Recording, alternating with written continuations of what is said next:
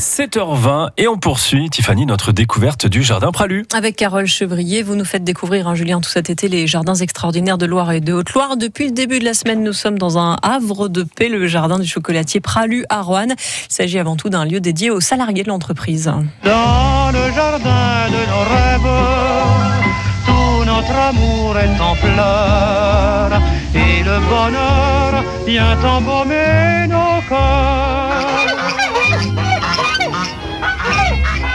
Ah, les oies, les canards, les poules, les abeilles, les insectes, les fleurs, mais c'est les jardins Pralu à Rouen, mais c'est un bonheur. Vous n'êtes pas d'accord, Juju? Moi je, moi, je vote, hein. je vote pour.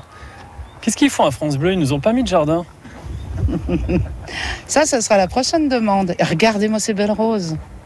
Et on a aussi, euh, Julien, des jardiniers. Bonjour, vous, vous êtes le jardinier. Comment vous vous appelez? Oui, Patrick. Qu'est-ce que vous faites ici dans les jardins Pralu Bah, écoutez, on, mais on installe des légumes pour les salariés. On met en ordre de marche euh, tout ce qui fait à toute saison. Tout ce qu'on doit avoir en légumes euh, pour l'année, en fait. Alors, racontez-moi ce qu'on voit dans ce jardin. C'est un jardin magnifique. Il y a déjà l'hôtel à insectes, ça c'est super. Des beaux choux. Il est immense ce jardin. Oui, il fait 2500 mètres carrés avec 800 mètres carrés de culture. Donc c'est énorme quand même. Et puis c'est des cultures sur but. Donc on associe beaucoup de légumes pour que ça donne du volume, de la couleur, et puis bien sûr des légumes. hein. Vous les aimez, vos choux là? Ils sont magnifiques, ces petits choux. Ah oui, bien sûr, oui, oui, les choux, euh, de tous les légumes en fait. hein. Euh, en plus, c'est pour le goût, la couleur. Et vous en emmenez chez vous des. Oui, bien des- sûr. Oui, c'est vrai, le soir, vous partez avec votre petit panier, oui, Patrick un- oui, oui, tout à fait. Salade, en ce moment, on a des salades, on a des radis, euh, on a eu des carottes. Euh, Qu'est-ce qu'on a encore Euh, On a des fraises aussi, hein, parce que c'est un peu la saison des, des fraises aussi. hein. Donc voilà. Et qu'est-ce que je vois là? Je vois qu'il y a des fleurs. Il y a toujours des fleurs, des bacs. C'est quoi? Pourquoi?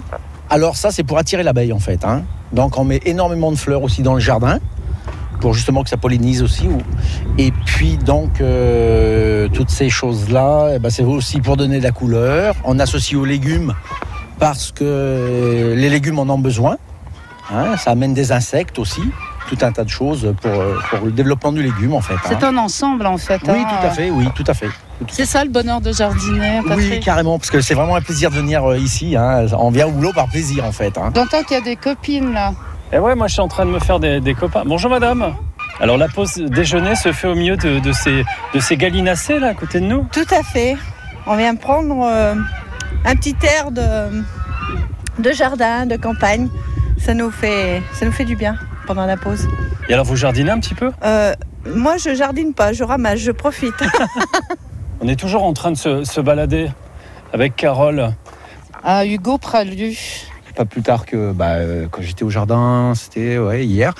Euh, voilà, il y avait plusieurs salariés qui travaillent dans différents services, donc euh, qui sont pas forcément au même niveau dans la hiérarchie, et qui n'ont pas forcément l'habitude de se croiser. Un pâtissier va pas euh, forcément croiser tous les jours quelqu'un qui est dans l'administratif et vice versa. Donc, moi, ce que j'ai remarqué, qui est sympa aussi, c'est que du coup, ce jardin vient aussi casser tout ça. Euh, on retrouve des gens qui sont dans l'administratif, qui vont créer du lien aussi dans ce jardin, et du coup, c'est un endroit qui fédère un petit peu et euh, on remet tout à plat et euh, il n'y a plus de hiérarchie quoi. Donc ça c'est sympa aussi. Ça favorise aussi la, bonne ambiance de la maison Pralu parce que mon père y est très attaché. S'il y, a des- s'il y a des hauteurs, s'il y a des niveaux, c'est qu'au niveau des buts pour, euh, pour jardiner, quoi. C'est que ces buts-là. J'ai pas compris. Ouais, Ah c'était ouais. une image qui était très belle. Merci Carole. Merci. Non, non. parler des Non, non, c'était très joli. les buts, Moi, les mottes, les. T'as compris Oui, les, les buts, c'est le. euh, alors, euh, Non, mais oui. je vais rouvrir mes livres. Je m'excuse. Ouais, en gros, la butte, euh, voilà, enfin, ça fait une, ça fait une bosse. Ouais ouais. Et en fait, Bah dans l'entreprise, il y, a- il y en a qui sont au début, qu'il y en a qui sont peut-être en bas. C'est ça, hein, C'est l'idée un peu ça, mais bon, ça a alambiqué. Laisse faire, on va manger du- Ouais, ouais. des de- petites tomates. Hein, je préfère. Et du chocolat? Ah, pourquoi pas. Et le bonheur vient embaumer nos corps. C'est Tino Rossi. Oui, on reconnaît quand même son accent et sa voix.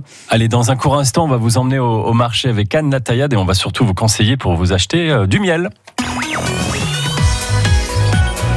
France Bleu Matin. 7h24, l'info avec vous, Tiffany. La direction de la SNCF assure qu'il n'y aura pas d'impact sur les départs de vacances. Malgré la grève des aiguilleurs lyonnais qui débute euh, ce soir et qui va durer jusqu'à samedi matin pour dénoncer un manque de personnel, les prévisions de circulation euh, dans la région hein, pour euh, demain seront disponibles en fin d'après-midi. Les machines de l'imprimeur stéphanois Loire Offset Titoulé ont été vendues aux enchères hier, quatre mois après la liquidation de l'entreprise et plusieurs semaines d'occupation des salariés. Une vingtaine de départements sont désormais en crise pour la sécheresse. 49 ont pris des arrêtés de restriction d'usage de l'eau, dont la Loire et la Haute-Loire. Thibaut Pinot, Romain Bardet et ils ne seront pas les seuls visent la victoire d'étape à la planche des belles cet après-midi pour l'arrivée de la sixième étape du Tour de France. Les coureurs s'élancent de Mulhouse à 13h05. Et avec Anne Lataillade, comme chaque matin, on fait un petit tour au marché avec vous. Anne, vous nous conseillez pour l'achat du miel. Le miel est un produit sucrant qui est très intéressant parce qu'il a du goût, contrairement au sucre blanc par exemple. Vous pouvez bien sûr l'utiliser sur une tartine de pain grillé au petit déjeuner, pour parfumer un yaourt, et puis on l'emploie aussi en cuisine, aussi bien dans les plats salés que sucrés. En fonction de ce que l'abeille a butiné, vous aurez différentes sortes de miel. Certains sont presque blancs, comme le miel de tilleul par exemple, qui a des petites notes mentholées, et puis d'autres sont beaucoup plus foncés, plus corsés, comme le miel de châtaignier, qui est parfait pour faire du pain d'épices. Pour la cuisine, celui qu'on utilise le plus fréquemment, c'est le miel d'acacia. Donc on le reconnaît à sa couleur qui est dorée, à sa texture qui est liquide et à sa saveur qui est plutôt neutre, délicatement parfumée. Vous pouvez l'utiliser dans des marinades. Euh, vous pouvez mettre deux escalopes de poulet que vous coupez en dés avec une cuillère à soupe de miel, deux cuillères à soupe de sauce soja, une cuillère à soupe d'huile d'olive. Vous faites mariner une trentaine de minutes. Vous cuisez à la poêle pendant 7-8 minutes. Vous avez votre repas du soir avec un peu de riz. Et puis pour les desserts, le miel peut remplacer le sucre. Mais attention, on en met moins. Le pouvoir sucrant est plus élevé, donc il faut en mettre un tiers en moins.